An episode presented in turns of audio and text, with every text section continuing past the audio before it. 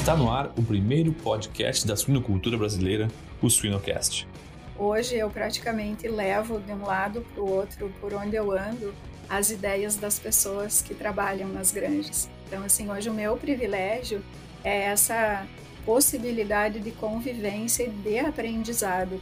Então, de verdade mesmo, o meu trabalho é dar pequenos insights e as pessoas transformam esses pequenos insights em grandes ideias é um, é um processo riquíssimo, assim, sabe? Então, eu tenho noção do quanto eu sou pequena perto de tudo que eu vejo ao meu redor. Siga-nos nas redes sociais, YouTube e Spotify para ter acesso a conteúdo técnico atual, de qualidade, irreverente e gratuito. O Suinocast só é possível através do apoio de empresas inovadoras e que apoiam a educação continuada na suinocultura brasileira. IPRA Seva, MS Shippers e Biodeval Laboratórios. Olá, sejam todos muito bem-vindos a mais um episódio do Suinocast. Eu sou Inês Andretta, é um prazer conversar com vocês de novo. E hoje nós temos uma presença muito ilustre aqui, a doutora Jane Dallanora, que acho que todos já conhecem, ou muita gente já conhece, mas eu vou fazer uma breve apresentação aqui. A Jane é médica veterinária, é doutora em ciências veterinárias, é consultora.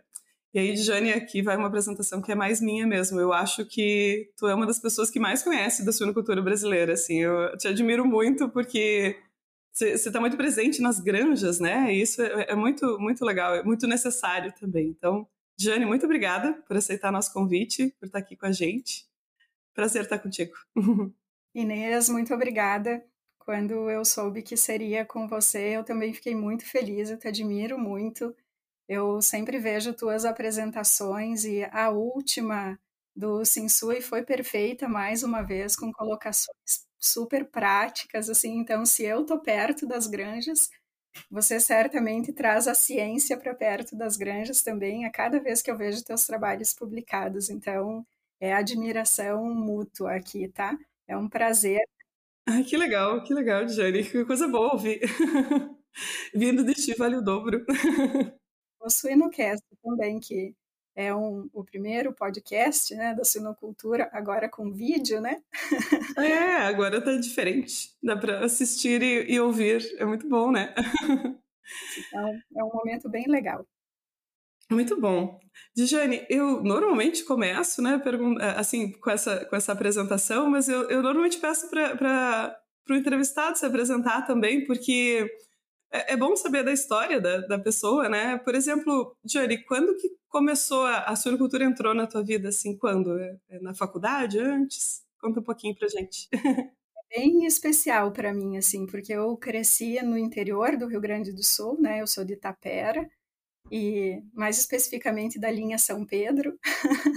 então, a minha família sempre teve suínos, né? Os meus pais tinham uma granja de 20 matrizes em ciclo completo. Então, a história da suinocultura é desde a minha infância, assim, a gente conseguiu, na verdade, sobreviver da suinocultura, então tem, tem uma parte muito importante da minha história. E foi fácil, assim, seguir o rumo porque eu já gostava. Então, influenciada pela paixão que a minha família também sempre teve, por toda a importância que teve a suinocultura na vida da gente, e depois eu segui o caminho. Em Santa Maria, é, na verdade, no Colégio Agrícola, tive o professor Jorge, né, que foi excelente, mais um mentor, depois o professor Lovato em Santa Maria, é, junto com o Arley também, né, lá no setor de suínos, então, é, e depois a URGS. Então, assim, a URGS dispensa comentários, né, então foi essa a minha história com a suinocultura. A IPRA é uma empresa farmacêutica multinacional focada na prevenção e no diagnóstico, utilizando a pesquisa e a inovação como base para seus conhecimentos e desenvolvendo produtos com excelência, credibilidade e otimismo. IPRA construindo imunidade para um mundo mais saudável. Ah, que legal. O Lovato foi quem me, me colocou na suinocultura também era fácil, né? A gente ouvia ele falando com tanta paixão, a gente se apaixonava também, né? Coisa boa. Um super mentor de comportamento, de dedicação, assim, né? Muito bom. Ai, sim. Uhum. Até hoje, né? Eu lembro muito dele. Tem que tomar uma decisão importante, assim, eu lembro o que esse Lovato faria. Dijane, hoje aqui na, na, na URGS eu tenho uma disciplina que é de produção e manejo de suínos, né? E aí, bom, eu acho que ela é bem, bem importante, né? Eu preciso achar isso, mas é, muita gente acaba não achando tão importante, sabe? Me, me ajuda a convencer as pessoas de que manejo é importante, que a gente estuda muito sanidade, né? A gente estuda muito, muito nutrição, e às vezes eu acho que o manejo ele fica um pouquinho esquecido, né? Eu queria a tua opinião sobre isso. Tia. Eu acho que quando a gente entende o conceito de manejo, né, o que, que é o manejo em si, então a gente trabalha com os cuidados, né? O, o manejo são as regras da produção, é, são as condições conhecidas para que os suínos desempenhem é, todo o seu potencial, tudo que a genética traz, né? Então eu acho que esse é o, esse é o ponto, assim, ó que é o manejo? O manejo é você oferecer as condições para que esses animais expressem todo o potencial. E sim, a gente fala muito de sanidade, mas a sanidade é um braço do manejo, né? E então eu acho que é isso, assim, é todo o pacote de cuidados que a gente tem conhecidos, né, para que o animal dê o seu melhor desempenho da melhor forma e no final das contas a gente consiga ter lucratividade com o processo, né? Então, é, manejo é tudo, né? Como é que não vamos, não vamos dar importância para isso, né? Então, eu acho que é esse o ponto. E mesmo os mais básicos, né, Jane? Às vezes a gente se. Uh, não sei, a gente fica pensando, ah, esse é mais importante, assim, né? Mas mesmo os mais básicos, eles fazem fazem a diferença, né? É, como tu disse, são é, é, o manejo tá, é, é como um centro, assim, é o manejo alimentar que eu, eu que sou da nutrição, né? A gente fica também não adianta você ter a melhor ração, os melhores aditivos lá dentro e você erra no manejo alimentar. Pronto, foi tudo, né? Então eu acho que ele faz o link assim entre tudo que a gente sabe, né, todas as estratégias e ferramentas que a gente tem e quando você vai aplicar, então isso é o manejo, né? E de fato, Inês, assim, eu tenho a sensação que a gente está muitas vezes correndo atrás de, de muita inovação, né? de muita novidade, do fazer muito diferente. E quando você fala do básico, por mais evolução que a gente tenha tido, eu acho que tem uns 30, 40 anos que a gente sabe exatamente do que, que o suíno precisa. De que, sabe, de que cuidado, de que, qual é esse pacote mesmo, né, que, de manejo que ele precisa para desempenhar da, da melhor forma. Nós temos sim episódios, então, que a gente que aparecem coisas diferentes, né? Aparece uma doença diferente, aparece alguma coisa, mas de verdade mesmo, é, a gente não tem muita coisa para inventar, né? Então, assim, não é que nós não precisamos evoluir, nos atualizarmos, mas existem algumas necessidades básicas do suíno que de fato são conhecidas há 30, 40, talvez 50 anos e elas continuam valendo, né? Então, eu acho que é por aí, assim, é o equilíbrio, sabe? Muito bom. E você está muito presente nas, nas granjas, você conhece muitas granjas e, e eu, eu, queria uma opinião sobre, sobre os gargalos, assim. Por mais que a gente conheça esses manejos, né, eles estão nos livros, mesmo os livros mais antigos, claro, né, alterações sempre vão acontecer, mas é, o básico está lá. E mesmo assim a gente não consegue aplicar sempre, né? Então, onde estão os maiores gargalos, na tua opinião, Jane, é, na suinocultura de hoje, assim? Eu acho, Inês, que quando você está a campo, é, você entende um dos principais pontos, assim, que são uma característica da suinocultura brasileira. A gente tem uma diversidade, em primeiro lugar, climática. Então, nós temos suinocultura em em pontos muito diferentes do país, né? Com umidade do ar, com temperatura, com características que são bastante peculiares de cada região. Isso por si só já define que o, pacote de manejos não pode ser padrão, né? Ele precisa ser customizado à região. E o segundo ponto é a diversidade dos sistemas de produção e das instalações. Então, eu acho que a gente tem uma diversidade tão grande de sistemas de produção mistura origens, não mistura origens, mistura na creche, mistura na terminação, desmama com 21 dias, desmama com 24, desmama com 28. E a diversidade das granjas, do modelo construtivo, né? Então, há um tempo atrás eu fiz uma visita a uma empresa que constrói granjas, né? Então, uma produtora de equipamentos também, e eles me disseram que eles perdem mais ou menos 30% da capacidade fabril, então da capacidade de produção deles para customizar, por exemplo, gaiolas de gestação, que uma empresa quer dois centímetros acima, dois centímetros abaixo, quer um ferro aqui, um ferro ali, e eles perdem capacidade fabril para customizar o modelo que cada granja quer. Então, assim, eu acho que essa limitação é, de instalações, de equipamentos, ela junto com a diversidade de clima é um dos grandes gargalos, porque a gente tem bastante dificuldade de implantar pacotes. É claro que colostragem é importante em qualquer sistema de produção. Agora, como fazer, sabe? A implantação. Então, assim, como colocar esse conceito teórico super forte, super robusto naquela instalação com uma gaiola suspensa, que a pessoa do corredor fica com a mureta da, aqui, no, em pé no pescoço.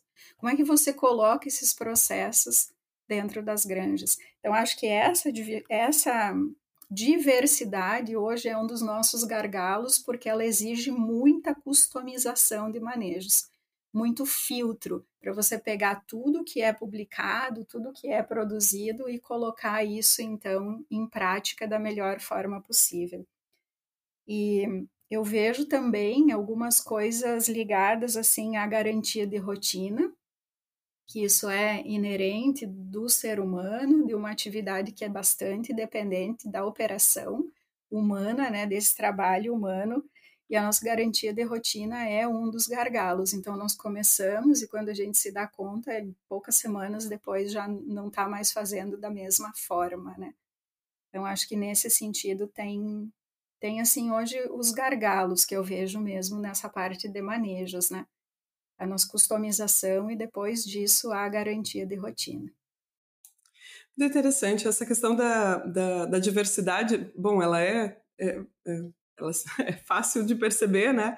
Mas eu, eu preciso ser sincero que eu não tinha pensado nisso, assim, como primeira, como primeira questão. E, na verdade, eu acho que eu tinha pensado, assim, mais por fase, sabe? Eu tinha pensado, ah, eu acho que as maiores dificuldades estão, sei lá, na, na, no nascimento do leitão, né? Nele mais jovem, ou no desmame, sabe? Mas se faz todo sentido pensar que, olha quanta variabilidade tem, né? Nas granjas na, onde nascem os leitões, ou quantas pessoas tem ali, como é que é o cenário ali de, de, do nascimento, né, de clima, de tudo. E o desmame também, né? O desmame tem variabilidade antes dele, durante e depois também, né? Para garantir variabilidade completa. E é interessante porque quando a gente vai fazer uma, uma pesquisa, por exemplo, né, quando a gente vai delinear um projeto, a gente sempre vai é, tentar contextualizar um cenário que seja válido para a maior parte ou para mais gente possível, ou para mais suínos né, possível. Mas você sempre vai estar trabalhando o cenário também, né? É, trabalhar estratégias na creche, né? Será que as estratégias e as, os resultados que a gente tem na literatura pesquisados numa condição de 21 dias de desmame, eles se aplicam da mesma maneira, né? Esse pacote se aplica da mesma maneira no 28? Ou a gente deveria repensar e fazer né, fatoriais ali assim para tentar entender isso também em outras, outras situações. Muito, muito legal essa colocação, Jay. Mas eu acho que não tem, não tem muito que fazer, Inês, nessa parte da, dos estudos mesmo, assim. Você não tem condição de testar tudo, certo? Você não tem nem financeiro, né, nem pessoas para testar tudo. Então, assim, você vai ter que escolher uma condição que atenda, que, que depois possa ser, então, aplicado, né? Que você pode fazer essa extrapolação para o maior número possível de granjas, né? Então, acho que do teu ponto de vista de pesquisadora, acho que você faz isso da forma que, que tem, que é a condição que você tem para ser feita, de uma forma que você possa depois extrapolar para a maior parte da suinocultura, desculpe, da suinocultura, né? Eu acho que desse ponto tá, tá perfeito. E tem uma outra coisa para complementar, assim, com o que você falou, é, sim, nós temos, então, sobre, sobre esse teu viés dos manejos por fase, né? A gente tem sim é, como discutir esses gargalos desse ponto de vista, né? Então, eu acho que de, de manejo mesmo, quando a gente pensa assim, nas atividades que nós fazemos em si, para mim, hoje, uma das coisas mais presentes na minha rotina é a questão de ambiência. Então, quando a gente vai discutir assim, e eu tenho falado nas granjas, né, feito meia culpa, e que eu faço parte da geração de veterinários, eu já brinco que eu sou a terceira idade da suinocultura já, né? E... Acho que não, mas tá. Se, tu quiser usar a brincadeira assim, mas acho que não. Não, senão fica ruim pra mim também. Vamos, vamos, vamos seguir. Mas eu falo isso com orgulho, não tem problema, não. É, então, assim, você, ó, eu faço parte dessa geração de veterinários que deixou todo mundo com muito medo do frio. E agora sou eu que volto para discutir qualidade de ar e o impacto disso, sabe? Então, assim, é, a gente vai também olhando para algumas coisas, vai aprendendo, e é o que eu falei, não são grandes inovações, são atualizações desse pacote de manejo, né? Mas hoje eu vejo como um dos grandes gargalos a gente conseguir trabalhar nas grandes condições de ambiência para cada fase, né? Então, que a gente tenha um entendimento, assim, de quando não é automatizado, que a pessoa consiga ter um olho no termômetro e o outro olho na qualidade do ar, que a gente consiga, mesmo nessa fase nossa aqui do sul do inverno, né? Essa é a época que a gente tem os maiores prejuízos. Então, hoje, para mim, a questão da ambiência é um gargalo, especialmente nas fases pós-desmame, né? Então, a gente tem, sim, os nossos, além da diversidade, algumas coisas que são comuns a praticamente todos os sistemas de produção. Né?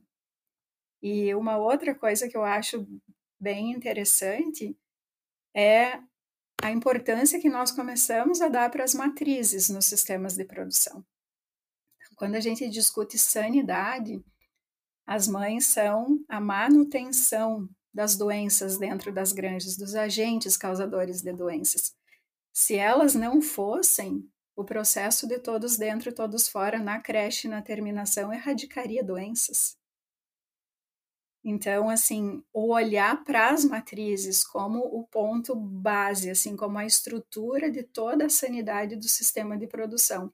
Isso ainda não está claro para nós, assim, eu vejo como um gargalo também. Ah, isso eu, eu não entendo de sanidade para falar nada, né? Mas eu, eu, acredito muito nisso também, no impacto que a mãe tem na qualidade do, do leitão e em todo o processo, assim penso muito saúde intestinal, por exemplo, né? A gente tenta fazer um milagre na creche, né? Depois que o leitãozinho tá lá já na creche. Mas às vezes não tem nem tempo, né? E, e, e de novo eu que fico tentando via ração fazer alguma coisa, se, uh, se ele não comer a ração, pronto, né? Você nem conseguiu fazer nada. Então, muito do que você consegue fazer pela mãe, né? Uh, antes, uh, você tem um tempo ali para trabalhar essa, essas questões para preparar ele para o pós-desmame, né? Que na creche você, vai estar tentando apagar fogo muitas vezes, né? Você não tem esse tempo mais. Muito legal essa colocação. É, eu tenho falado sobre os carimbos no passaporte, né?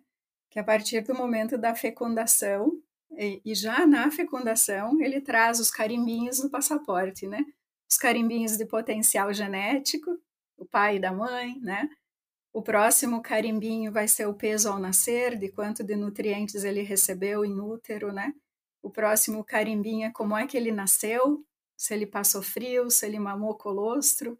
Então, ao longo da lactação, se ele teve diarreia, nós vamos colocando pequenos carimbos no passaporte dele e depois a gente colhe nas fases pós-desmame, né? Então, ele chega no abate com o passaporte todo carimbado e nos mostra o que, que aconteceu com ele ao longo da vida. É, exatamente, é. Muito bom. E a mãe tá lá, primeiro, os primeiros carimbinhos estão com ela lá junto. É verdade, muito legal.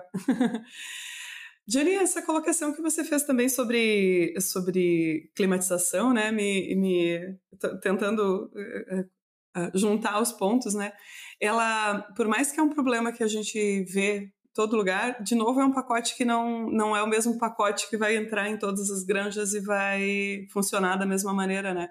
E até às vezes a gente, quando eu estou dando aula, né, a gente fica ah, aqui no sul, né, tal região, mas na verdade é que dentro da mesma cidade você vai ter condições completamente diferentes, né? Alguém que está mais exposto à, à, ventilação, né, granjas mais abertas, construídas diferentes.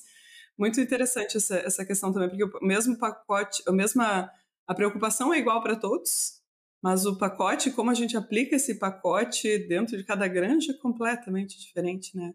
Muito boa a colocação. É, a regulagem dos equipamentos, né? Então, como é que você vai conduzir assim para que tenha as trocas de ar, para que isso aconteça, né? E eu acho que a sensação do automático, ela é perigosa, né? É como se você colocasse o equipamento lá e não precisasse mais entrar na instalação, né? E o meu pai hum, teve uma época que ele, que a integradora, hoje ele tem uma, uma terminação, né? pediu para ele fazer a mudança dos comedouros para comedouros automáticos. E ele ficou muito preocupado porque todos os vizinhos que trocaram para o automático perderam desempenho, pioraram seus resultados e ele não queria piorar o resultado dele, né? E aí eu falei: "Não, pai, você não vai piorar teu resultado, porque o nome automático é só do comedouro, né? Você vai continuar entrando lá, regulando, olhando para a baia, né? Então, fica tranquilo que não vai piorar teu resultado, vai melhorar, inclusive, né? E, e é, essa, é esse o ponto. É que a gente não entenda o pacote tecnológico que a gente tem à disposição e que provavelmente vai evoluir muito nos próximos anos ainda, como uma agora eu não preciso fazer mais nada. Então essa, quando você automatiza um processo e para de olhar para ele, a tendência é dar errado, né? Então a gente não pode. E eu acho que isso é uma das armadilhas, provavelmente, que a gente está em alguns momentos caindo, sabe, Inês? Em que nós estamos vendo toda essa parte de tecnologia é, como uma forma de, de resolver um, uma outra dificuldade nossa, não é um problema, é uma dificuldade com pessoas. Nós estamos tentando, assim, a trocar tudo que a gente precisa fazer de fato para trabalhar com pessoas por máquinas. E esse processo não é simples dessa forma. Então, assim, eu entendo que toda, todo investimento que nós estamos fazendo em tecnologia de automação e de, de, substituição realmente de trabalhos por máquinas, de trabalhos humanos, de trabalho humano por máquinas, precisa ter um investimento no mesmo volume em contrapartida nas pessoas.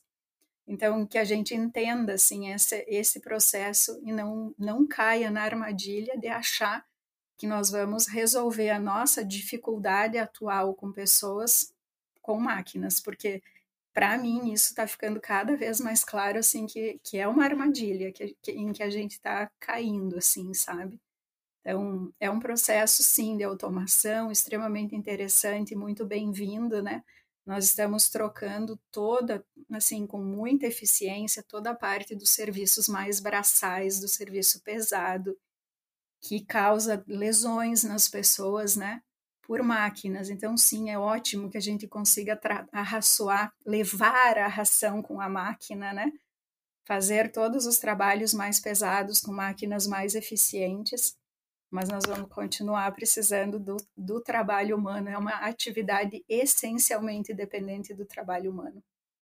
É, tem, tem atividades e atividades, né? Tem algumas que a gente substitui e, na verdade, é, é eu vejo a questão de tecnologia automação com um olhar bem positivo, assim, né? De a coluna, a coluna agradece, assim, né? Porque existem trabalhos que realmente eles são como tu disse, né, lesão, a gente fala muito em bem-estar dos animais, mas, poxa, e o bem-estar das pessoas que estão ali, né? Eu acho que é muito importante a gente pensar nisso também. Talvez mais importante, talvez fosse o primeiro passo, assim, a pessoa feliz, a pessoa que está se sentindo bem ali, né? Vai trabalhar melhor. Mas é, não pensar em substituir, né? Pensar em liberar tempo para outras atividades que hoje, de repente, a gente não tem tempo para olhar com tanta calma para os animais, né? Para passar é, mais tempo uh, sentindo a granja, né? Isso acho que é bem importante. É a forma como a gente vê a adoção da tecnologia, né? É, o professor Nelson Moreza uma vez falou um negócio que me marcou demais. Ele falou: as granjas são organismos vivos. E, e, é verdade, né? Então, assim, quando você consegue ter as pessoas focadas em sentir a granja, achei perfeita a tua colocação, o verbo perfeito, sentir a granja, é, você, você começa, assim, a trabalhar realmente as atividades que são altamente dependentes do trabalho humano, né? Então, tem granjas que as pessoas carregavam, carregam até hoje diariamente toneladas de ração carrinhos, né, cheios de ração o dia inteiro, você passa o dia inteiro empurrando um carrinho de ração. As pessoas não têm tempo para olhar para os animais, ou estão tão cansadas que não conseguem olhar para os animais, né? Então, o trabalho é tão pesado que os detalhes passam a ser perfumaria, e não é esse o caso, né? Então, eu acho que é, é nesse sentido, assim, vem para ajudar nas subjetividades, que é a questão de temperatura, qualidade de ar, todas essas avaliações que se feitas pelo ser humano são subjetivas quando não se usa um termômetro, um medidor de gases, por exemplo, né? E também para as atividades de força, né? Então acho que são são coisas bem bem interessantes. Mas tem manejos que a gente nunca vai. Quer dizer, não sei, talvez esteja. O nunca é um verbo difícil aí, mas que, que são, vão ser bem mais difíceis, né? Imagina cuidado do parto, né? como, como a máquina vai tomar cuidado da mesma maneira com a pessoa. Né? Ontem eu falei na granja assim que talvez o nosso sonho seja um forno, né? Eu já imaginei um forno de pão, assim, um forno de barro, daqueles de açapão, né? que você coloca a fêmea com 115 dias de gestação e, a, e, o forno te devolve ela com todos ela ótima em ótima saúde todos nasceram vivos estão lá colostrados, umbigo tratado, todo mundo. Então, é esse o ponto, assim. Eu acho que vem muita coisa, Inês, de genética. A gente tem, assim, tem muita possibilidade, né? O peso ao nascer, a genética nos deu uma mão com capacidade uterina, com eficiência placentária. Toda essa parte de resistência a doenças, acho que é um, um negócio que vai vir com a genética, né? e toda a parte assim da vitalidade de que esses animais é, tenham mais instinto de sobrevivência, né? Então acho que isso tudo tem, tem uma parte bem importante de genética também, de colaboração do melhoramento genético nesse sentido. Aí você alia com tecnologia e com as pessoas certas e a gente vai fazendo essa suinocultura prosperar ainda mais. É, e à medida que a genética vai evoluindo, talvez alguns manejos exijam mais presença da pessoa, né? Mais leitões, por exemplo, né? Os partos mais, provavelmente, um pouco mais longos, né? A, a questão da colostragem, né? De todo mundo ter acesso, não, né? Mais, mais leitões vai ser mais necessário ainda que as pessoas estejam lá e estejam a, atentas para a importância disso, né? Como se disse bem, a visão que a pessoa a, visão de, de, importância daquilo que a pessoa está fazendo, né? Ela ter a noção de quão importante é aquilo que ela está, a atividade que ela está tá, tá desenvolvendo. Legal. É, eu acho que as instalações elas vão ter uma, uma, uma parcela também bem interessante de colaboração em nos ajudar com ganhar tempo, né? E a gente tem discutido isso bastante em projetos novos, assim, em momentos em que nós temos clientes ampliando ou que nos perguntam, né, na rotina de trabalho sobre isso. Eu vejo especialmente nas maternidades, mas também nas creches, nas terminações, um potencial muito grande das instalações para nos ajudar a ganhar tempo, né? Então, quando a gente pensa em gestação ou em terminação, que você precisa manejar animais e você não tem portões, sabe, portões que estão ali para te ajudar. Daí sai todo mundo correndo, pega um carrinho de ração, atravessa aqui, pega uma tábua de manejo, prende aqui. Aí a porca derruba, sai todo mundo correndo atrás da porca, né? Então, eu acho que a gente tem algumas coisas de obra para ganhar tempo. Os portões, assim, têm um valor ínfimo perto do valor da obra total, né? Que a gente já construa com eles, construa corredores, é, que sigam toda essa parte do instinto, né, da etologia do suíno, né, que você consiga olhar e eu vejo nas maternidades uma oportunidade muito grande. Quando você olha para o suíno na natureza, O suíno é presa, né, Inês? Então, assim, ó, qual é a presa que entra numa caixa que só tem uma porta na natureza? Então, assim, ele não gosta de escamoteador. Você gasta 9, 10, 11 horas do teu melhor funcionário treinando o leitão para fazer um negócio que é contra o instinto de sobrevivência dele. Então, assim, será que a gente não precisa rever a nossa instalação de maternidade? E nós temos algumas coisas em teste já, assim, desenvolvidas com, com líderes de maternidade, tem granjas novas construídas em que a gente já não chama mais escamoteador, chama de refúgio, área de refúgio. É na frente da cabeça da porca e você percebe assim, ó, a fêmea, ela abre os olhos, enxerga os filhos, fecha os olhos e dorme de novo. Ai, é igual, igual aquele bercinho que a gente coloca do ladinho da cama, assim, né? Super lembrei disso. Igualzinho, uhum, igual. Tu sabe que depois que a Júlia nasceu, eu nunca mais olhei para uma maternidade da mesma forma, né? Eu imagino. Ai, nem eu, Johnny, nem eu.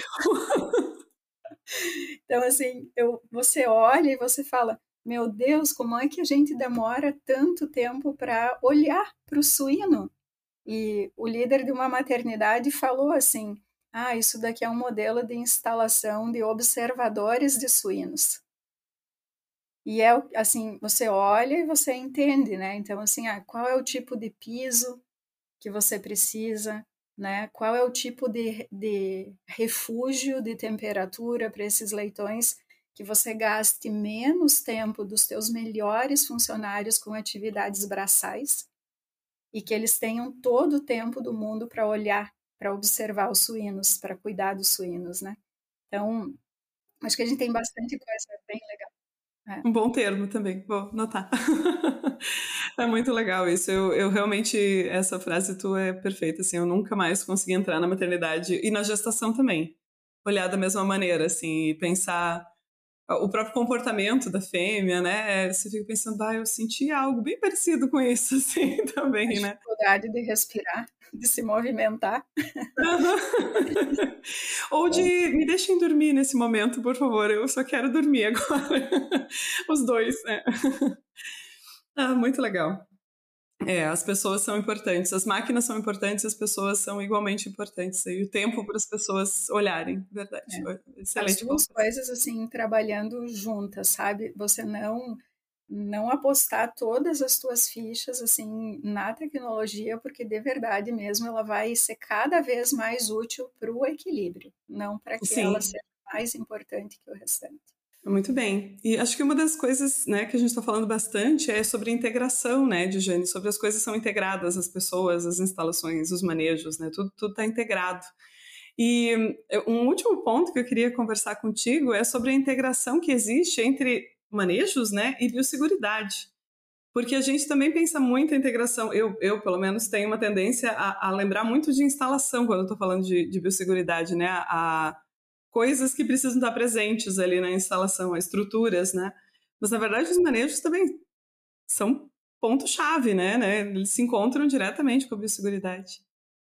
Perfeito, Inês. Eu acho que é esse o ponto mesmo, é a integração de, to de todo o ecossistema suinocultura, né? Então, quando a gente fala sobre biosseguridade, a gente lembra muito das instalações e de todo, assim, você fala biosseguridade, normalmente te vem à cabeça uma cerca, um banho, uma troca de roupa, né? E isso é, são ferramentas, são estratégias de biosseguridade externa é uma tentativa de você evitar que entrem agentes dos quais você é livre, ou sorotipos, enfim. E a manutenção da sanidade, de forma geral, ela tem a ver com biosseguridade interna, que vem sim por toda essa parte dos manejos, né? Então, quando a gente discute as granjas, a diversidade e associa isso com sanidade, hoje um dos principais manejos é, preventivos é a limpeza e desinfecção, né? E a gente faz com muita frequência discussões assim a respeito do custo de algumas máquinas, de algumas ferramentas que te auxiliam nesse processo. E, e o custo ele é irrisório perto de tudo o que vem, né? Então, nós temos feito grandes discussões, eu acho que isso é um ponto bem importante da sinocultura nesse momento, tem relação com tudo que foi desenvolvido de tecnologia, de detergentes, de desinfetantes, né? É, de todo o processo de espumação, né? As pistolas formadoras de, de espuma para lavar melhor essas granjas, as discussões que nós fazemos a respeito de bombas de alta pressão, de bico turbo, então de, de coisas, de processos assim que são básicos e que às vezes a gente não consegue encontrar esse básico nas granjas. Uhum. E ele é o momento da tomada de decisão, né? Então, nós temos uma série de ferramentas, a gente pode migrar esse assunto para a tecnologia de vacinas, para a tecnologia desses outros produtos preventivos, né? E que tem um custo agregado e que muitas vezes nós não tomamos a decisão da implantação focados ou baseados em análises de custo bruto, né?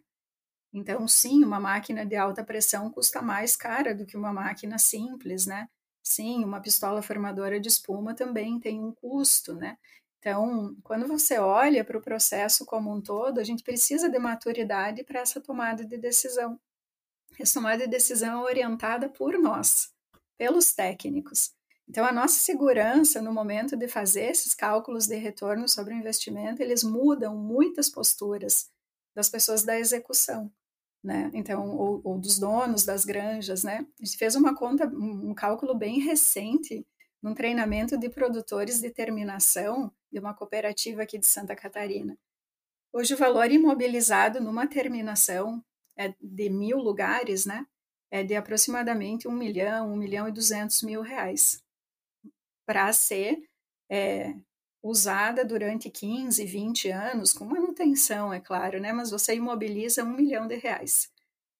Quando você vê quanto gira de valor dentro dessa instalação em medicamento, vacina, animais e ração, você gira duas vezes e meia o valor do imobilizado por ano, sabe? Então Ui. você gira dois é. e meio em ração, em medicamento, em animais, e você imobiliza por 15 ou 20 anos um milhão de reais. Então, vai passar 30 vezes, 40, 50 vezes o valor imobilizado dentro dessa instalação ao longo da vida útil dela. Então, assim, sim, a gente tem um impacto muito grande dessa, dessa avaliação, sabe, de que, de que equipamentos eu vou usar. Então, eu dei uma volta bem grande para falar do primeiro ponto que eu acredito que é a lavagem e a desinfecção. Então, assim, é vazio limpo que nós precisamos. Não é um intervalo entre lotes de 15 dias que vai passar um dia limpo, sabe? Porque eu vou lavar quando estiver perto de chegar os animais. Então, quebrar o ciclo dos agentes, né? É a microbiota de um animal de 170 dias que vai estar num ambiente que vai receber um animal de 60 dias. Então, essa, essa quebra, né? A gente tem, às vezes, muita consciência do processo de limpeza e desinfecção na maternidade, mas a creche e a terminação têm a mesma importância, ou até maior. Então, eu acho que esse é o primeiro ponto, assim, de biosseguridade interna, o processo de lavagem e desinfecção. No restante, são os carimbinhos que nós vamos fazendo no passaporte desse leitão, né?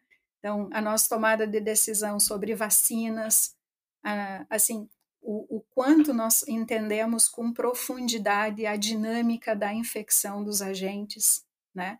O quanto eu faço monitorias ativas ou se todo o meu banco de exames ele é focado no clínico.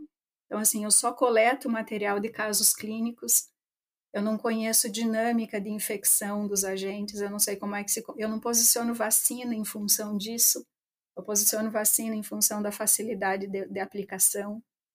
Então, são muitas coisas assim que a gente vai podendo olhar, né?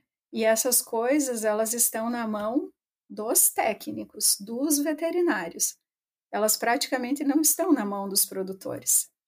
Então, eles recebem essas orientações, né? Eles implantam, aplicam, né? Com a nossa orientação. Mas a tomada de decisão dessas ferramentas são, de estratégia são nossas, né?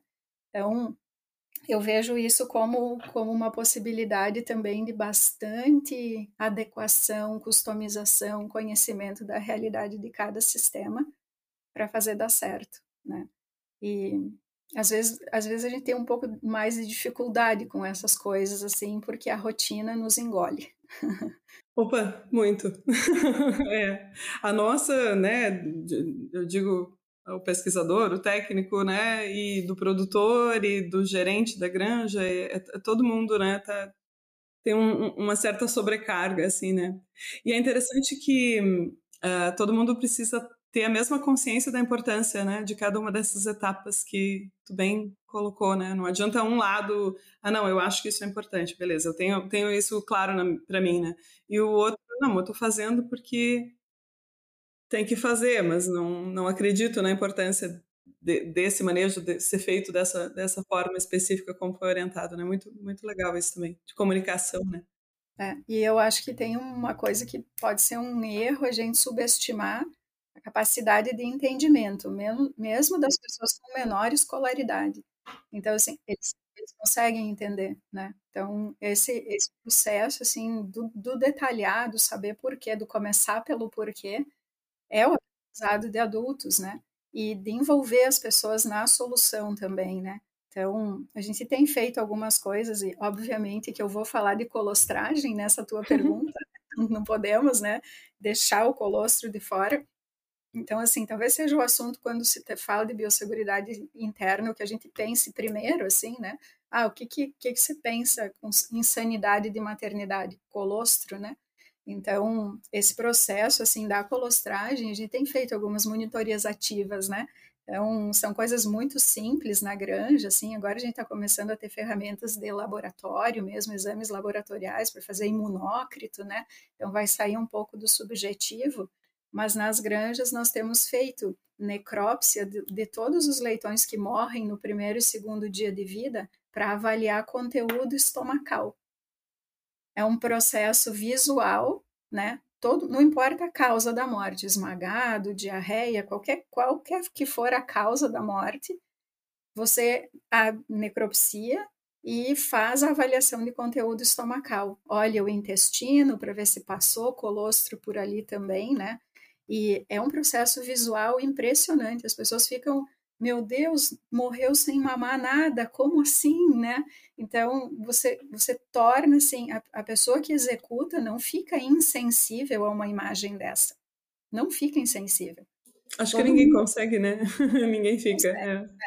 Eu já ouvi várias vezes fazendo isso em granja, a pessoa um dia se emocionou, assim, chorou e falou: deve ser terrível morrer de fome, né? Então, assim, é, não tem como não, e é, não se sensibilizar, e é um processo visual, as pessoas que estão ali não estão fazendo isso de propósito. Então, você dá a chance da melhoria, você, você mede, começa a medir, assim, como é que está a qualidade da nossa colostragem, e aí você envolve. Então, há sete de cada dez leitões que morreram, primeiro e segundo dia de vida, não tinham conteúdo no estômago. Como é que nós vamos melhorar a nossa colostragem? E as ideias são ótimas, sempre, Inês. Então, você não precisa levar um negócio pronto, sabe? Envolve as pessoas na melhoria. Como é que a gente pode fazer isso melhor? Me ajuda, sabe? É um trabalho muito interessante. Que legal. Até porque quem está ali todo o tempo sabe muito bem, de repente já tentou alguma outra coisa, né? Que às vezes seria uma primeira, né? Uma instrução, assim, ah, não, a gente já fez isso, já, já tentamos. Né? Conhece, muito legal. Construir. Conhece né? a granja, né? Então. É. Muito legal, muito legal. Já pensou estar no top 1% da suinocultura? Acesse academiasuina.com.br e invista no seu conhecimento. Muito bem. Ah, excelente, Jane, conversar contigo sempre. Mas te, te ouvir, assim, a, tua experiência é, é, muito bom mesmo. As dicas, a visão de que tu tem, assim, do, do, do campo, muito bom. Hoje, Inês, eu, eu me considero uma pessoa muito privilegiada, assim, pelo trabalho que eu faço, sabe? Eu, hoje, eu praticamente levo de um lado para o outro, por onde eu ando, as ideias das pessoas que trabalham nas granjas. Então, assim, hoje o meu privilégio é essa possibilidade de convivência e de aprendizado. Então, de verdade mesmo, o meu trabalho é dar pequenos insights e as pessoas transformam esses pequenos insights em grandes ideias. É um, é um processo riquíssimo, assim, sabe? Então, eu tenho noção do quanto eu sou pequena perto de tudo que eu vejo ao meu redor. E isso é muito interessante, assim. É um processo de crescimento contínuo, de aprendizado, assim, e você vai levando isso de um lado para o outro. É, é, um privilégio, de verdade. Que legal, Conversar que legal. contigo é um privilégio. Essa oportunidade que eu tenho. Ah, imagina, não, a, a, a, tu é uma peça, tu falou pequena, né, mas é uma peça importantíssima. Isso faz, faz a diferença, né, para quem, quem recebe a informação, quem recebe o insight, né, e coloca em prática e salva os leitõezinhos, enfim, acho que é, é enxergar, né, a, a, coisa funcionando, isso é muito legal. A ah, Johnny, foi um prazer conversar contigo, é, é sempre, né, mas foi, foi ótimo aqui a nossa conversa. Acho que também daqui saem vários insights, né? Muitas pessoas que, que vão ouvir podem também pegar, pescar uma coisinha, né? E tentar colocar em prática. E eu tenho um termo que eu, que eu ouvia, eu ouvi quando comecei a dar aula, que era manegite. Eu nunca tinha falado esse termo, mas acho que a gente falou bastante sobre isso no fim, né? Sobre quantas coisas, quantos, né? Quanta importância dessas algumas coisas maiores, mais importantes, né? Mais mais presentes, eu digo, mas a, mesmo as, as, pequeninhas, né, pequenos manejos, pequenos detalhes nas instalações são coisas uh, relevantes para serem consideradas. Muito legal.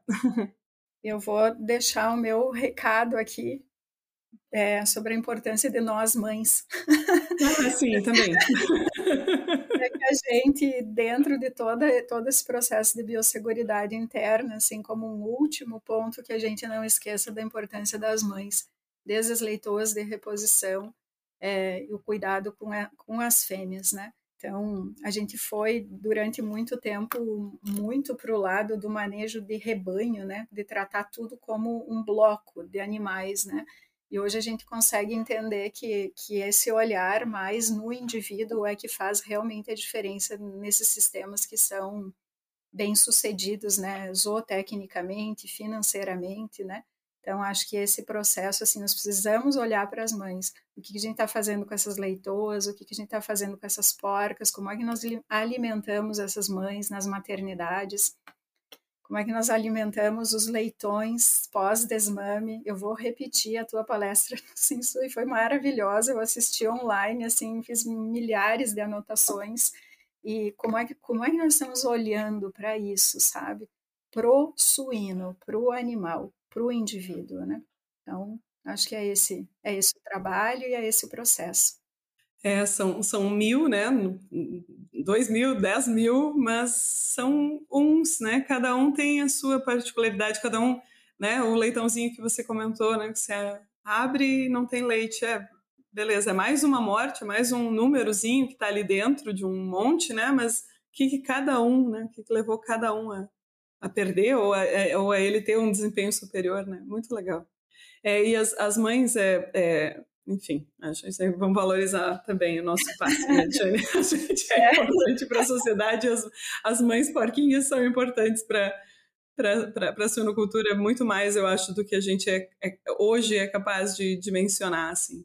A gente olha bem pouco para elas no, no geral, né? A gente tenta solucionar as coisas mais para frente quando os, os passaportes não estão carimbados, como tu colocou. Já foi o tempo. elas são grandes, parecem muito fortes, né? Mas elas precisam da nossa atenção. Poxa, e eu tive um filhote, estou com um intervalo de quatro anos e eu não tenho capacidade, eu acho, de entrar noutra gestação. Eu fico dando, quando estou dando aula, né, falando dos intervalos, a duração, é uma semana aqui de intervalo, às vezes nem isso, né? Entre um, um ciclo e outro, né? E eu estou no quatro anos aqui, não tô, não tô firme ainda. Eu acho que essas, essas olhar para os animais, né, com o olho daquilo que a gente também é capaz de sentir, assim, é, é importante, né?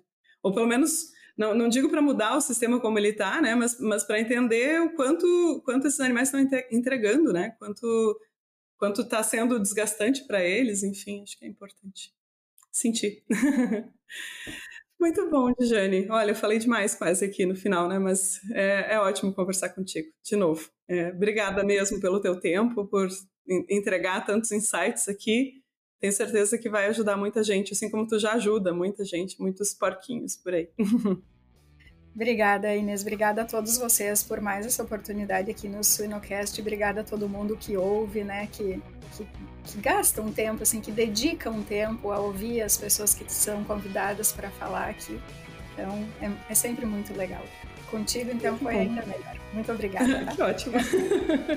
muito bom, gente. Obrigada pela companhia até aqui e até uma próxima. Um abraço.